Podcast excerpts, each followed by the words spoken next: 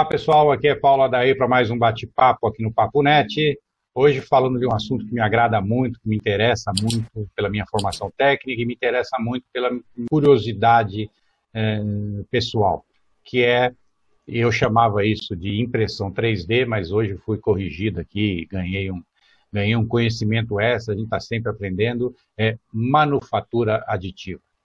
E para dar essa aula para mim aqui hoje, quem deu essa aula e quem vai falar um pouco sobre esse cenário de 3D, de impressão 3D, de manufatura aditiva, uh, vai ser ninguém menos do que Tiago Raimundo, o engenheiro responsável na HP pelo desenvolvimento de negócios em 3D da HP.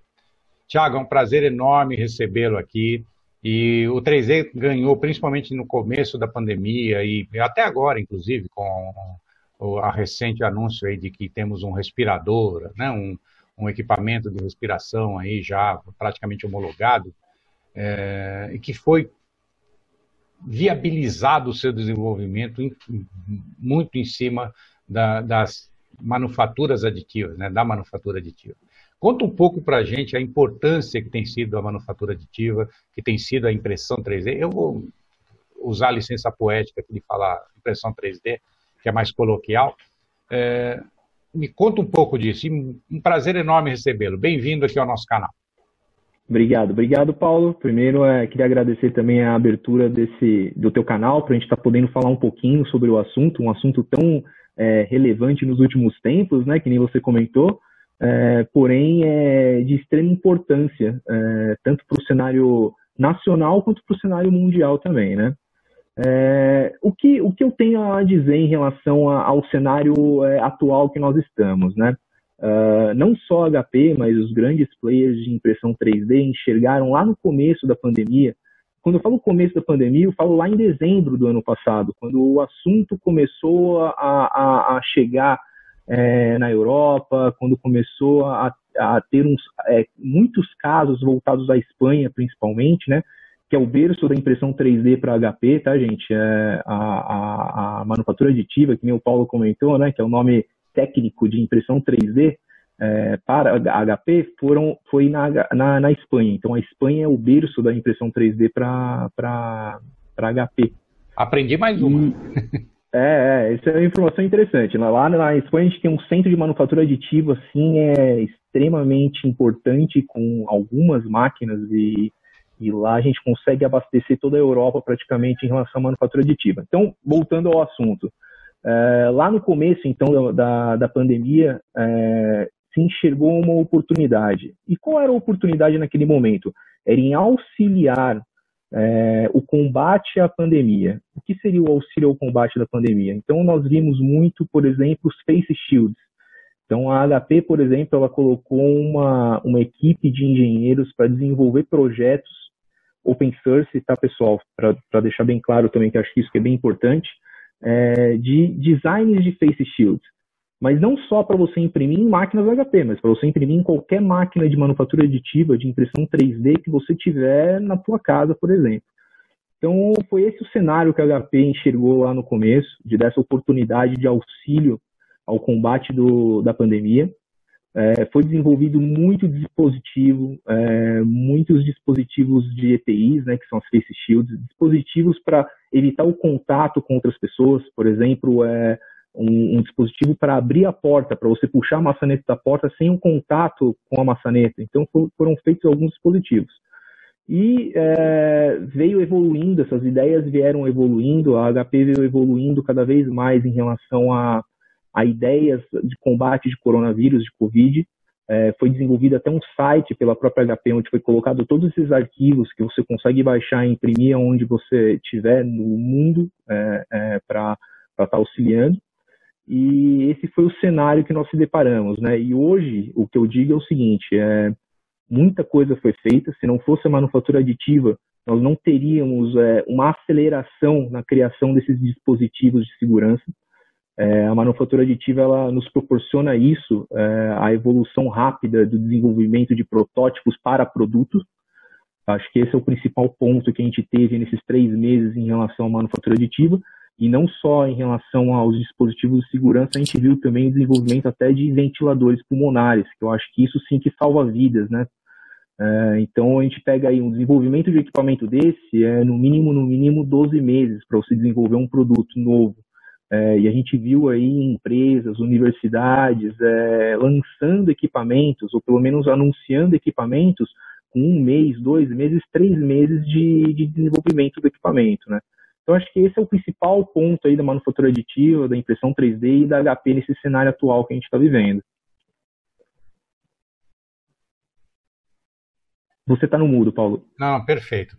Perfeito. Agora me, me, me posiciona em, que, em que faixa do mercado a HP está tá, tá se posicionando? Porque na, na, área de impressão, jato de tinta, na área de impressão, ela tem o entry point lá, que é uma impressorinha super barata, Sim. que a gente coloca na mesa lá e sai imprimindo até as grandes máquinas, até máquinas de, de, de comunicação é, visual, máquinas de, de, industriais mesmo de impressão. Sim.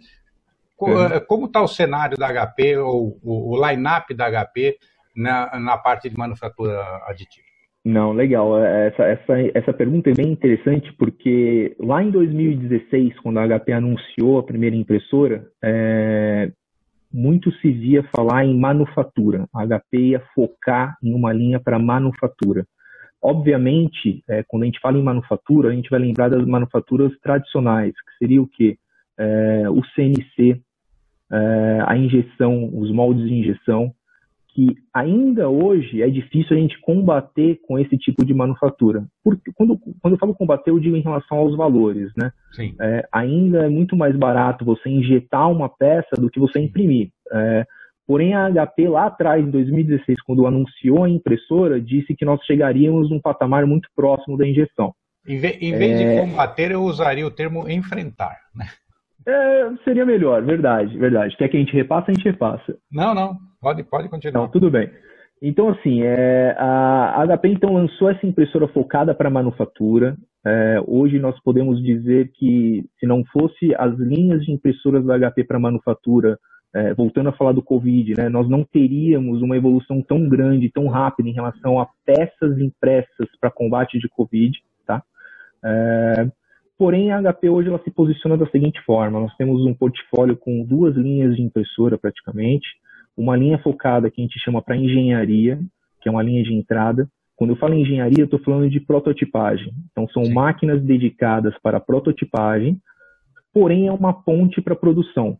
Com ela, você consegue ter uma baixa tiragem de peças, por exemplo, com a mesma resistência, com a mesma durabilidade que você conseguia estar fazendo na máquina de produção da HP.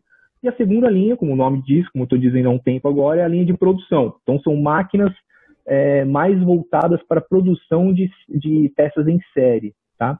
É, para você ter uma ideia, Paulo, que aí é, uma, é um paradigma também da impressão 3D, que eu escuto bastante no mercado, é a velocidade da impressão, né? Todo mundo diz aí, poxa, impressão 3D é lenta, é, eu vejo sempre aquelas impressoras de filamento que demoram dias para conseguir construir uma pecinha de xadrez, por exemplo, né? E, e, é, exatamente, isso é interessante. A HP, ela desenvolveu uma tecnologia toda própria, a tecnologia de impressão 3D hoje da HP é da HP, o nome é Multijet Fusion, e basicamente, como o próprio nome diz, é fusão de camadas. Então ela vai fundir camadas de material até a, a, a forma da peça ser tomada. E o que, que isso nos proporciona? Velocidade na impressão. Então, eu estou falando que uma máquina da HP, por exemplo, uma cuba comple completa da máquina da HP impressa, a gente está falando em 10 horas de impressão. Então, a cada 10 horas eu consigo tirar uma cuba impressa de uma peça que caiba nessa cuba ou de centenas ou milhares de peças que caberiam nessa cuba. Então, assim, é, é, são máquinas muito ágeis e muito velozes em relação ao comparativo que a gente tem no mercado hoje. Então, é essa posição que a HP está hoje em relação ao portfólio de impressão 3D. Qual o tamanho dessa, dessa, desse volume de impressão que a gente está falando hoje, né? Porque eu, eu, vi, por exemplo, na Drupal ano passado, tinha máquinas lá que imprimiam mais de um metro né, de, de objetos enormes lá. Qual, qual é? Claro, claro. É, é isso é um, é um bom, é um bom ponto é um bom ponto que você coloca. É, em relação a tamanho, a dimensões.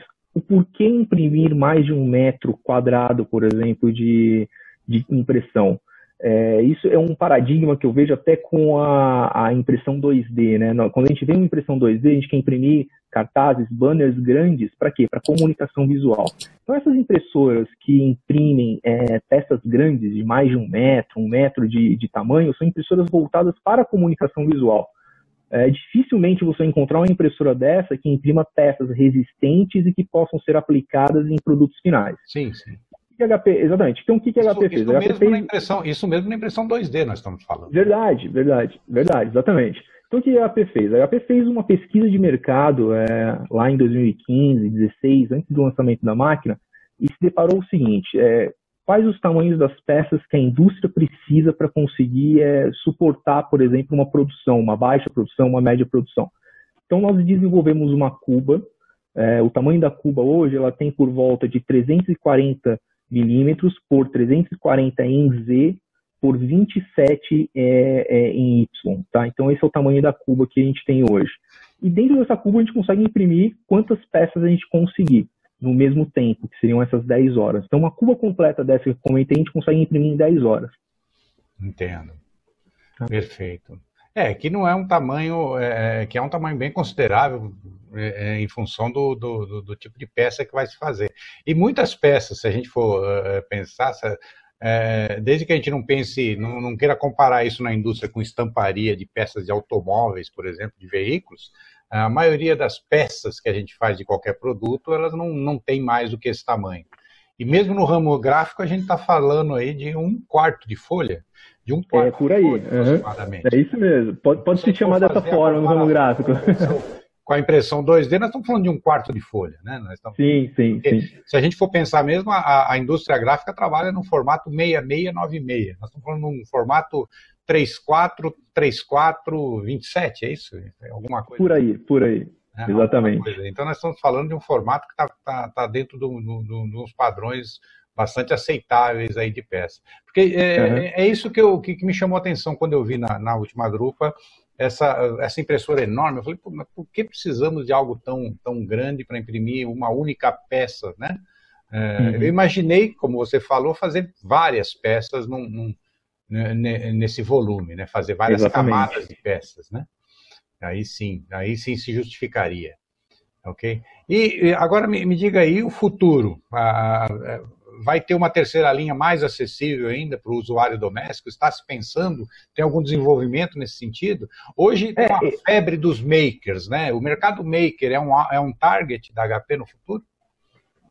Olha, não se comenta muito em relação a esse mercado ainda dentro da HP. A HP realmente ela focou nessa linha industrial. É, como eu disse, a máquina de entrada que nós chamamos de engenharia, ela não deixa de ser uma máquina é, é, industrial também, tá? A gente diz que é uma máquina de entrada para a indústria, porque você consegue colocar ela em escritórios, por exemplo, não precisa de uma estrutura industrial para conseguir estar tá colocando uma máquina dessa, mas ainda a HP não enxerga como, como um futuro próximo a esse mercado de makers, né? Sim. Obviamente é, é, o fascínio de muita gente, eu acho assim, tem, tem empresas e impressoras fascinantes hoje, uhum. é, mas hoje o propósito da HP, da, das impressoras da linha da HP realmente é peças de uso final.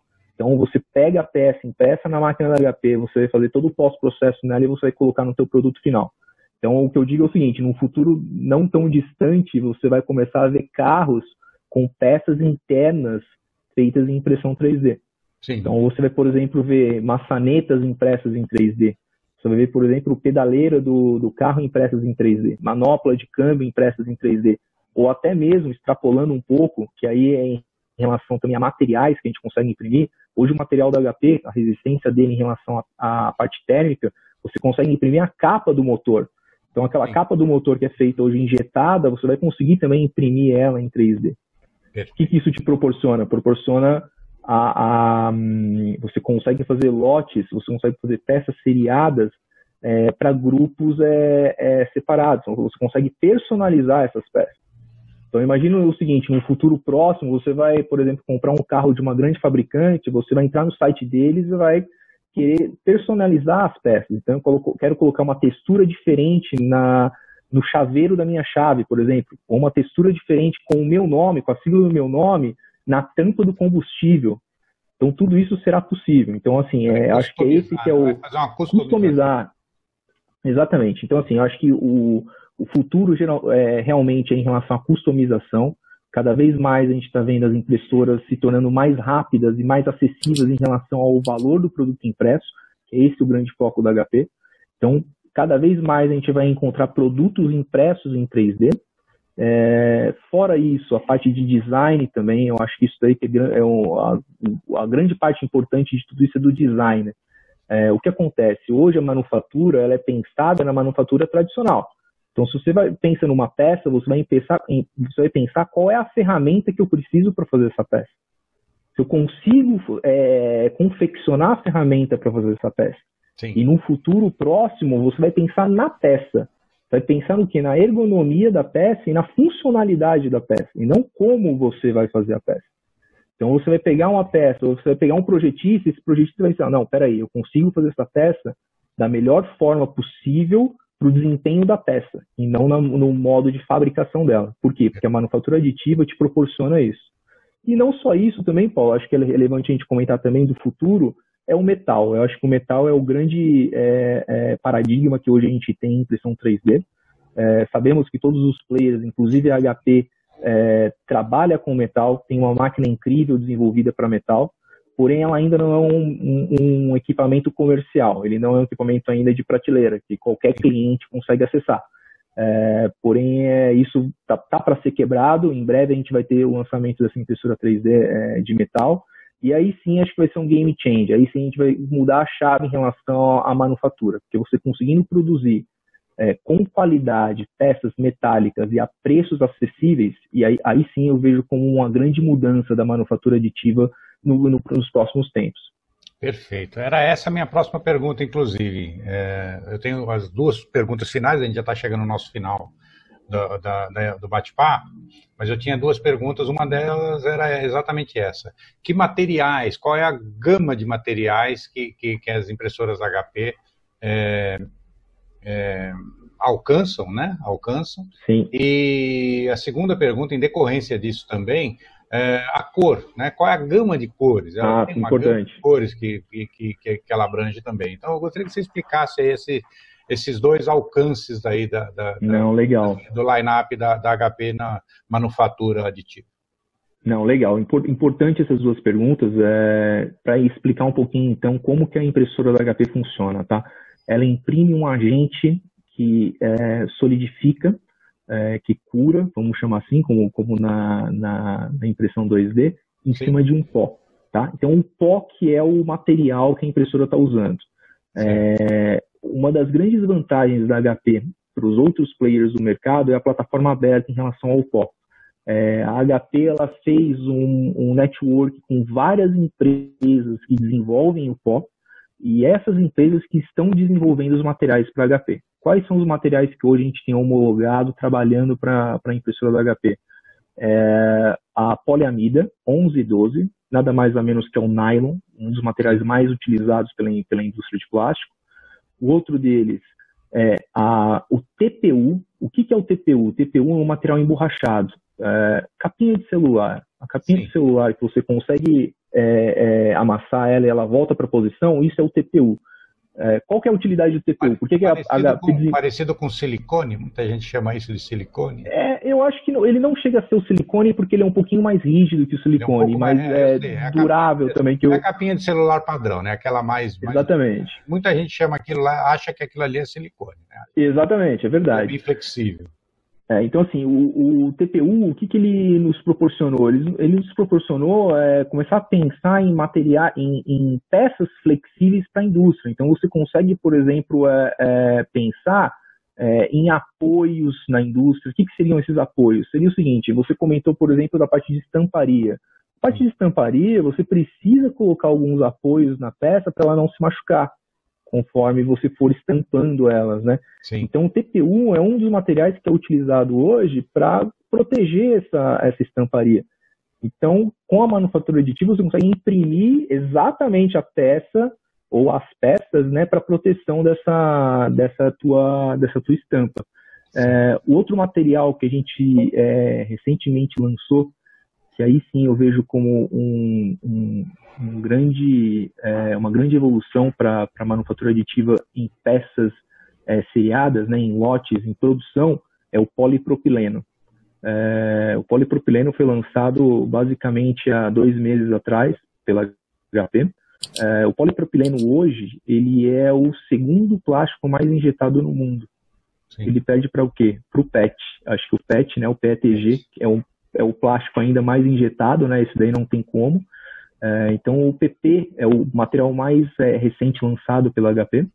É, o que, que, ele nos proporciona? Nos proporciona principalmente uma entrada maior ainda do que nós já tínhamos antes na indústria automotiva. Basicamente, hoje, é um carro, é, toda a parte plástica de um carro é feita de PP. Dificilmente você encontra um outro tipo de plástico é, dentro de um carro, a não ser os softs, né, que são os plásticos mais maleáveis que você encontra em alguns carros né, na parte de painel e porta. Então, acho que isso que foi, foi um grande, uma grande modificação. Então, basicamente, são esses os materiais, né? A poliamida 11 e 12, o TPU, que é esse material emborrachado, e agora, mais recentemente lançado, a, o polipropileno, o PP. Certo. Em relação a cores, Paulo, acho que isso aí foi, foi até um, um Esqueci de mencionar lá atrás, quando eu falei da, das linhas de impressoras da HP, né? Uh, a linha de engenharia é a única linha hoje que nós temos cores. Por quê? Porque é uma linha mais focada, como eu comentei com você, para prototipagem. Quando a gente fala em produção, é, pouco importa qual é a cor que a peça vai sair. É, então, a HP hoje, com os materiais da HP, depois de impresso, falando em produção de novo, você consegue tingir essas peças, então você Sim. consegue tingir da cor que você imaginar, azul, preto, vermelho, verde, é, é, é um pós-processo depois da impressão, né? E para a linha de engenharia, nós desenvolvemos uma máquina full color. Uhum. Então, essa máquina full color, ela é realmente é, é, abastecida, né? Powered by a HP. Então, ela tem todo o, o, o gamute de cores que a HP consegue na, na linha de 2D dela. É, exatamente, exatamente. E assim, é, é, são máquinas incríveis. São máquinas... Eu, eu, sempre achei que, que impressão 3D tinha um gamute limitado a, sei lá, 65 mil cores, a algumas coisas uhum. assim que, é, que é, são o que eu tenho lido nos datasheets da maioria das empresas. Não, exa exatamente. Assim, é, é, quando, eu, quando eu falo ilimitado, eu falo em relação a cores. Né? Então, a gente consegue chegar em todas as cores. Obviamente, é, por se tratar de um processo de impressão em pó, você não consegue cores tão vivas quanto uma Sim. impressão no, numa mídia, num claro. papel, num vinil, num, numa, numa peça é, de, de impressão 2D.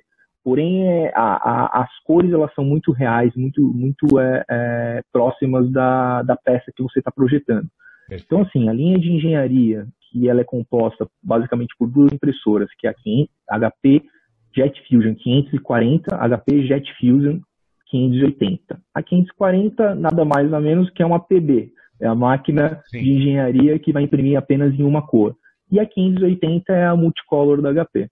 Uh, eu acho relevante a gente comentar também o seguinte: é, outras máquinas de impressão 3D coloridas uh, se torna muito cara a impressão em cores. Por quê? Porque o pigmento da cor está dentro da resina que a, que a impressora está utilizando. Como a HP utiliza esse processo de impressão em pó, uh, a gente está imprimindo um agente que solidifica o pó colorido. Então a gente imprime muito menos é, agente colorido do que as impressoras de resina coloridas imprimem. Porque a impressora de resina basicamente vai ter que imprimir toda a peça colorida para conseguir ter a cor na parte externa. A da HP não. O interior dela sempre vai ficar da cor do pó, que no caso é branco, porém a casca em volta, que aí você consegue controlar via software também qual a, a, a espessura que você quer dessa casca, você consegue colocar as cores. Então o preço da peça impressa em cor quanto da peça impressa em, em, PB, vamos chamar dessa forma, é o mesmo, não altera em nada. Interessante. Então, acho que isso é bem, bem relevante a gente falar também em relação a cores. Isso é bem interessante mesmo, é uma novidade para mim. Eu achava que sempre o, o a, essa, essa manufatura aditiva fosse é, colocar cores desde o começo, porque a gente pensa sempre, quando a gente fala, como a gente é do ramo gráfico, a gente pensa sempre em três cores que a gente está combinando, né? E o branco Exatamente. é a posição dessas cores aí, né? Então, né? ou o preto, né? Depende se é aditivo uhum. ou subtrativo, como é que você vai estar tá fazendo.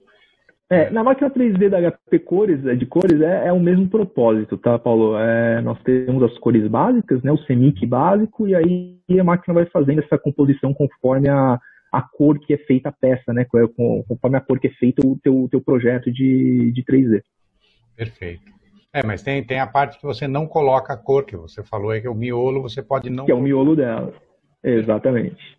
Tiago, foi um prazer falar com você. Eu gostaria de deixar aí os, o, o espaço aberto aí para você fazer suas considerações finais para os nossos seguidores. E desde já agradecer e convidar para voltar aqui, para voltar para a gente falar mais, para falar de temas específicos ainda sobre, sobre 3D, que eu acho que ficou muita coisa aí que a gente pode abordar em uns bate-papos futuros aí. Com certeza. É, Paulo, mais uma vez, obrigado pela abertura, obrigado pelo seu tempo de, de é, disponibilizar o tempo do, do, canal, do teu canal, para a gente estar tá falando um pouquinho sobre 3D. É, falando para os teus seguidores, eu acho assim, é, o mundo 3D tem muito a evoluir ainda. A gente não passou ainda do, do segundo estágio, eu diria assim. E eu colocaria cinco estágios para a gente conseguir evoluir ao máximo do 3D. É, eu, eu, digo o seguinte, há 20 anos atrás aqui no Brasil, nós já tínhamos impressoras 3D. É, e isso não era aberto ao público, ninguém sabia, ninguém imaginava onde essas impressoras estavam e o que faria, faziam, né? E hoje em dia não, hoje em dia a gente vê impressoras 3D sendo faladas na mídia, sendo apresentadas, é, muitas feiras hoje em dia, feiras tecnológicas mostrando te as tecnologias e mostrando é, o nível que a gente está em relação a, a 3D. É, gostaria de deixar aberto aí para vocês é, procurarem a HP é, nos canais virtuais dela, tanto o LinkedIn como o Instagram ou mesmo o site da própria Vamos HP. Vou colocar aqui na descrição os links. Legal, legal. Se você puder também, Paulo, colocar o meu LinkedIn também para o pessoal que quiser entrar mais em contato, falar um pouquinho mais sobre 3D e qual que é o nível que a gente está em relação a 3D hoje no Brasil, é, pode me procurar, a gente conversa, uma conversa franca, sem é, sem estar tá é, direcionando para lado algum. É, é como eu disse para o Paulo logo lá no início, quando a gente começou a conversar, tenho mais de 10 anos aí de experiência com manufatura aditiva, então a gente sabe muito bem direcionar para o lado que a gente precisa. É, mas voltando então, é, entrem nos canais da HP, é, olhem o que a HP está fazendo, veja o nível que a HP está hoje em relação à manufatura aditiva. É, é um bate-papo, que nem eu comentei com o Paulo, a gente ficaria dias aqui falando de manufatura aditiva, falando de impressão 3D. Então, é, fico aí aberto para vocês para estarem vindo, questionando e conversando um pouquinho mais aí com cada um. Obrigado, hein, Paulo? Obrigado, Thiago. Obrigado HP por ter permitido aqui que o Tiago viesse falar para a gente aqui sobre manufatura aditiva e não impressão 3D. E se vocês gostaram e ainda não curtiram, curtam agora, ou descurtam, digam onde é que a gente está errando para a gente poder corrigir, digam onde estamos acertando para poder aprimorar, comentem, sugiram, façam sugestões de temas, de, de abordagens que vocês gostariam de ver aqui no Papo Net. E como eu costumo dizer, se inscrevam no canal, não, não esqueçam de ativar as notificações para saberem quando é que a gente vai ter novas atividades. E somos uma sociedade colaborativa, sempre fomos colaborativos. Né? Lá desde a primeira corrida atrás dos mamutes, que eram muito maiores do que nós, a gente fez isso colaborando uns com os outros. E construímos aldeias, cidades, estados, países, impérios, sempre colaborando, sempre com trabalho em equipe, trabalho colaborativo. E pela primeira vez na história da humanidade, nós temos as ferramentas tecnológicas para fazer essa colaboração, para complementar essa colaboração, sem nos importarmos com isolamento, como estamos vivendo agora, com distanciamento, com fronteiras ou até mesmo idiomas. Né? Então, por favor, utilize essas ferramentas para construir uma sociedade melhor, mais colaborativa ainda. Obrigado e até o próximo bate-papo aqui no Papo Net.